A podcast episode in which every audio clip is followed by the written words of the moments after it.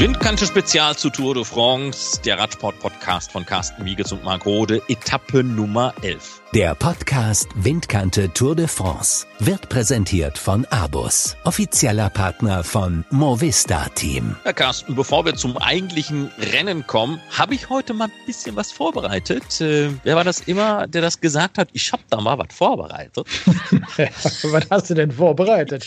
Ich, ich wollte mal so ein bisschen aus dem Nähkästchen plaudern. Äh, dieses Touristenbuch, was wir ja an die Hand bekommen haben. Ich habe einfach mal so ein paar Fotos auf unsere Instagram-Seite Windkante Podcast gestellt. Kann man ich sich mal anschauen. Ich wollte ähm, schon sagen, meine Mama darf jetzt nicht zuhören, aber jetzt kannst du weiterreden.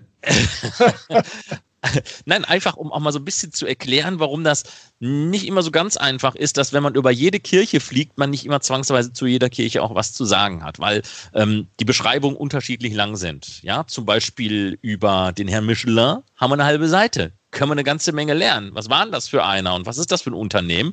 Ähm, da kommen wir übrigens, glaube ich, am Freitag bei dem vorbei. Ist das nicht der dicke Weiße? Ja, der Gummityp, der Gummireifentyp. Aber das, das, da gehört noch eine ganze Menge mehr dazu. Ach das so. ist ja das Interessante. Okay. Da steht alles in dem Kulturbuch. Übrigens 586 schlanke Seiten.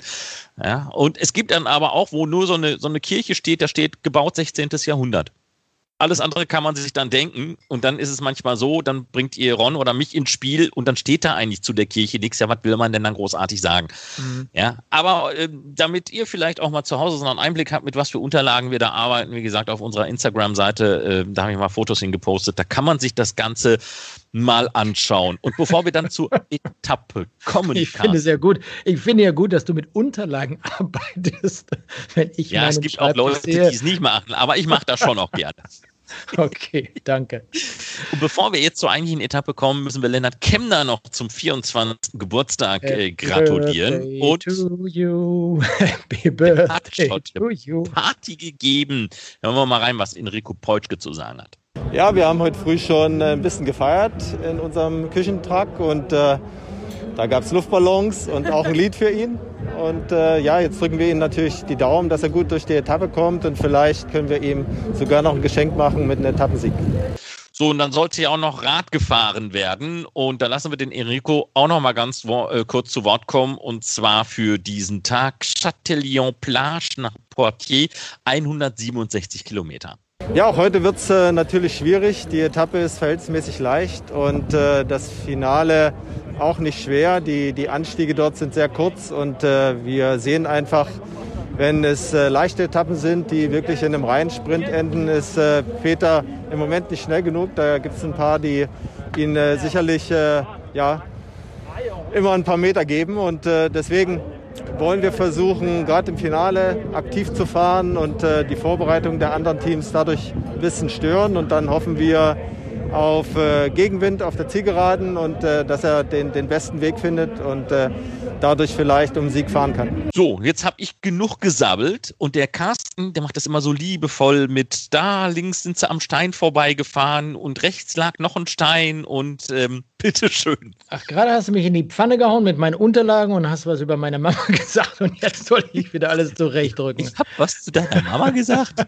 nee, alles gut. Ja, was haben wir denn heute? War, eine, war eigentlich eine, eine langweilige Etappe, muss man wieder mal sagen. Und das Finale, das war knackig. Und am Ende gab es dann noch einen großen Verlierer, aber darüber spielen wir nachher. Was gab es heute? 1000 Höhenmeter wurden gefahren, 167,5 Kilometer, vorher dann wieder 7,5 Kilometer Neutralisation. Alleine das ist schon mal so ein bah, Wahnsinns-Schaulaufen. Da fährst du durch die Städte, heute am Strand entlang. Wir waren ja immer noch mit dem Start am Atlantik und dann ging es irgendwann los. Christian Prudhomme, der ist jetzt erstmal außer Gefecht für die nächsten fünf Tage wird er noch fehlen, weil er eben positiv auf Corona getestet wurde am vergangenen Wochenende beziehungsweise Montag, als diese Tests vorgenommen worden sind. Naja, und 13.25 Uhr ging es los. Eurosport und GCN waren dann wieder pünktlich dabei und es passierte erst einmal relativ wenig. Und das heißt, innerhalb der 10, 20 Sekunden nach dem offiziellen Start. Und dann hatte Mathieu Ladagnou angegriffen aus dem Team FDG. Und dann schauten sich hinten auch alle irgendwie ganz komisch an. Willst du? Soll ich? Willst du? Nee, ich will nicht. Willst du? Nee, ich will auch nicht. Und Mathieu Ladagnou fuhr dann einfach alleine vorne weg. Was sollte der auch machen zu diesem Zeitpunkt? Und hat einen Vorsprung herausgefahren von maximal drei Minuten, irgendwie sowas um diesen Dreh herum. Und das Interessante war dann im Endeffekt, dass ich irgendwann mal einige Fahrer wohl gesagt haben, hey, wir haben die Faxen dicke, wir fahren jetzt einfach mal hinterher. Und das waren erstklassige Rennfahrer. Stefan Küng, der war ja gestern schon raus, hat heute übrigens die rote Rücknummer gehabt als der gestrige aktivste Rennfahrer. Dann hatten wir Michael Gugel da vorne dabei, Lukas Pöstelberger, Oliver Nasen, Jasper Stoigen und Tom van Asbruck.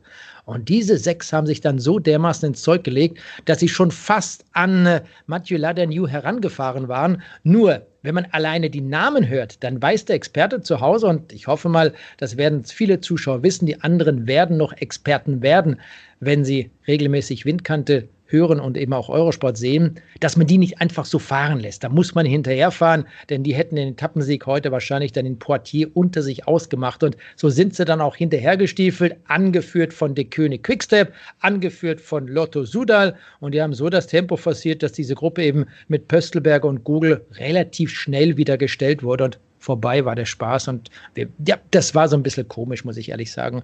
Ähm, ja, und dann kam die Bergwertung, 76 Kilometer vor dem Ziel, Ladagnou noch immer vorne, gewinnt dort diese Bergwertung, vierte Kategorie, einen Punkt. Das heißt, Benoit Cousnefranc ist immer noch der Führende in dieser Bergwertung. Dann gab es den Sprint. 60 Kilometer vor dem Ziel. Ladagnou immer noch vorne, 20 Punkte, 1500 Euro.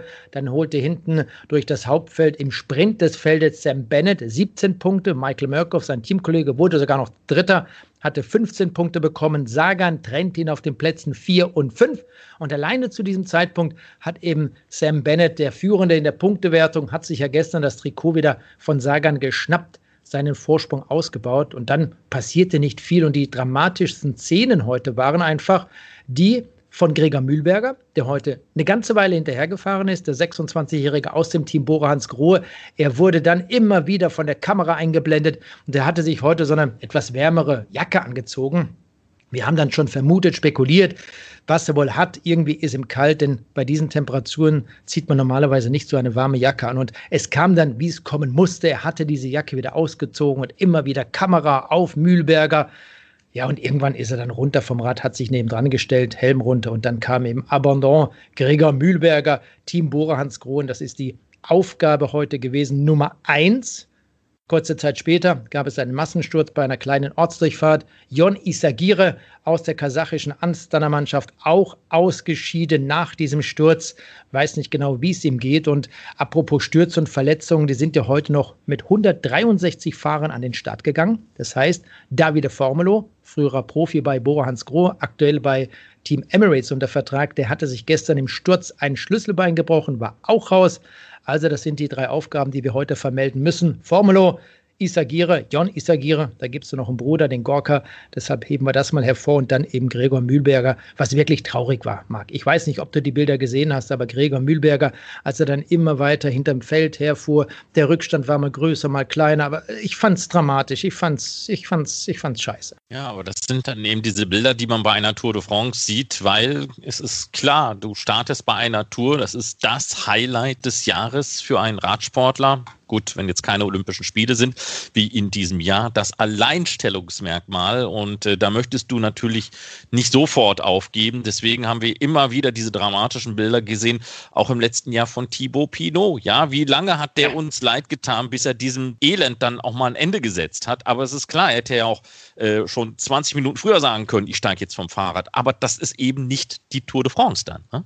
Ja, die Tour der Leiden, sagt man ja auch. Ne? Und äh, Gregor Mühlberger, um nochmal kurz auf den Österreicher zu sprechen zu kommen, hatte ja diese Sibiu Cycling Tour nach dem Lockdown in Rumänien gewonnen, war dort super stark im Rennen, dann der Sturz bei der Dauphiné und er hat am Sonntag wohl ziemlich alles gegeben, war im Limit, war dann Etappen 22. am letzten Sonntag, aber dieses ans Limit gehen und das bei einer Tour de France und das war eben der neunte Etappentag, das führt auch manchmal dazu, dass der Körper dann völlig leer ist und er hat sich am Ruhetag nicht erholt, hat sich dann gestern an diesem zehnten Etappentag Tag auch schon ziemlich scheiße gefühlt und heute ging dieses Thema weiter und deshalb eben das Ausscheiden und äh, ja, ja, schade. Schade drum, alles gut an dieser Stelle in Richtung Österreich an Gregor Mühlberger und äh, ja, Finale, Marc. Das war heute eigentlich ein schönes Finale, denn erst einmal attackierte erneut Lukas Pöstelberger Kaspar Askren und Bob Jungels gingen mit. Das waren innerhalb der letzten sechs Kilometer schönes Finale, leicht ansteigend nochmal am Ende bis zur 1000 Meter Marke. Der Rest dann relativ flach, aber das war wirklich gut. Die konnten einen kleinen Vorsprung herausfahren. Und dann hat sich Roger Kluge vors Feld gespannt, hat das Tempo forciert und da muss man sich auch mal vorstellen, bei Lotto Sudal sind es ja nicht mehr zu acht. Degenkolb ist raus und eben auch Philipp Gilbert.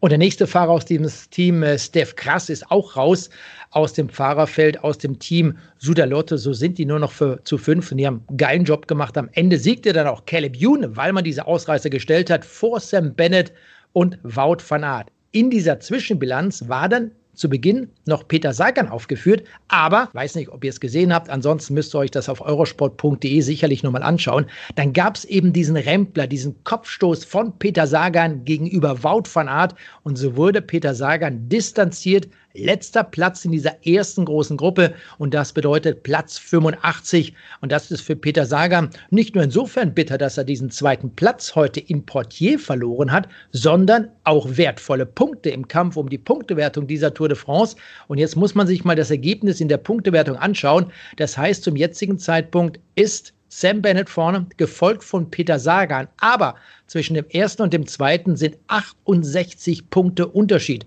Und das ist natürlich eine ganze Menge.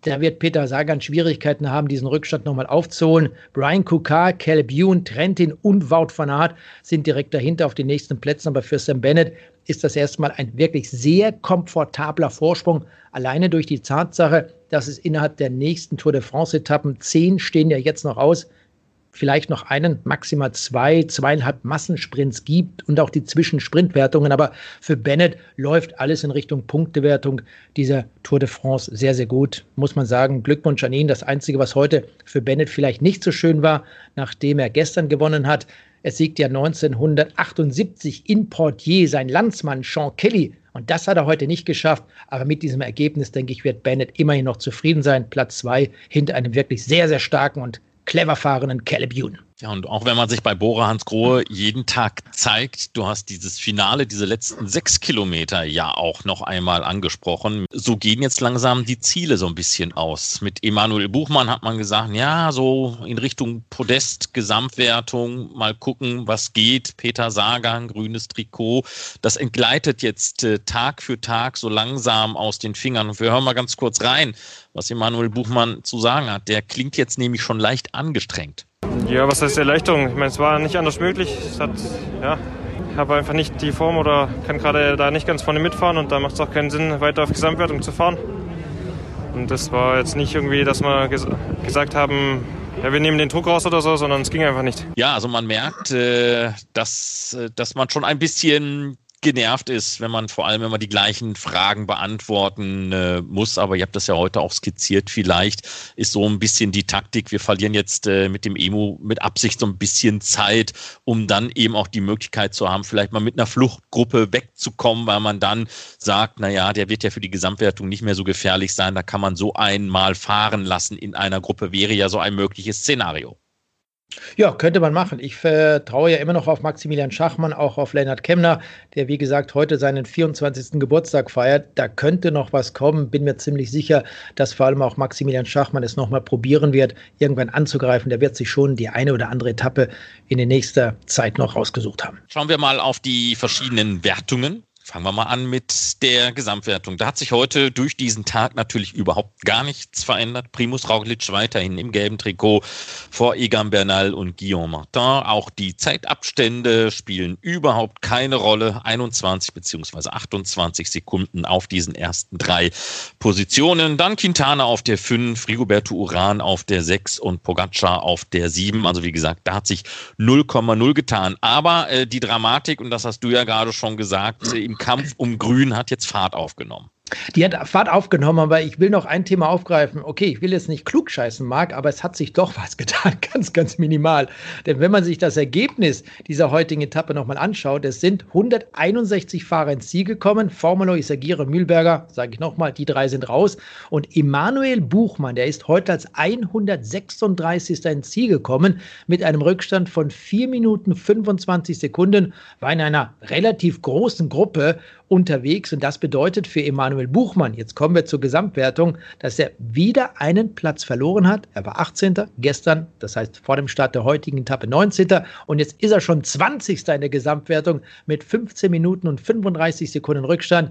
Also er nimmt am Ende einer Etappe immer wieder etwas raus. Warum soll er auch da reinhalten? Bringt ja überhaupt nichts bei Emanuel Buchmann, macht er vollkommen richtig. Und dadurch wird eben auch sein Abstand nach vorne zu den Besten in der Gesamtwertung deutlich größer. Und seine Chance, die nimmt damit auch mehr Funktionalität an, dass er vielleicht irgendwann doch noch rausfahren kann und vielleicht ein gutes Etappenergebnis einfährt. So, das war es nochmal zu dem Thema Gesamtwertung. Punktewertung haben wir angesprochen. Sagan also an Platz 2, vorne Sam Bennett, der bleibt im grünen Trikot. Und apropos Bennett, eins muss ich noch oben draufsetzen, fällt mir spontan ein bei der König Quickstep. Die haben gestern ihren 777. Etappensieg, Sieg überhaupt bei einem professionellen Radrennen feiern können. Das ist doch auch eine schöne Zahl. Schnapszahl. Prost. Oh je, ich glaube, jetzt sind die verhext. Ab jetzt geht gar nichts mehr bei so einer Zahl. Könnte oder? sein. Schauen wir mal, was morgen kommt. Aller Philipp, sage ich nur, für den zwölften Abschnitt. Bergwertung, ja, heute gab es ein mageres Pünktchen. Da ist auch nichts angebrannt. Benoit Cosnefort, der schippert da im Moment mit seinen 36 Punkten so durch die äh, Gegend. Gestern hatte es ja gar keine Punkte gegeben. Heute nur eine Bergwertung der vierten Kategorie. Wird sich, wir schauen gleich äh, auf die äh, Etappe Nummer 12 nach vorne, vielleicht morgen ein bisschen ändern. Gibt es wieder ein paar Punkte mehr zu gewinnen in der Nachwuchsfahrerwertung auch keine Veränderung. Egan Bernal weiterhin. Der Mann in Weiß vor Tade Pogacar und Enric Mas auf der 3 und auch noch schnell der Blick auf die Mannschaften Mobistar 5 Minuten 12 vor Education First und äh, 5 Minuten 27 vor Trek Segafredo. Hast du zum heutigen Tag noch gerne was beizusteuern?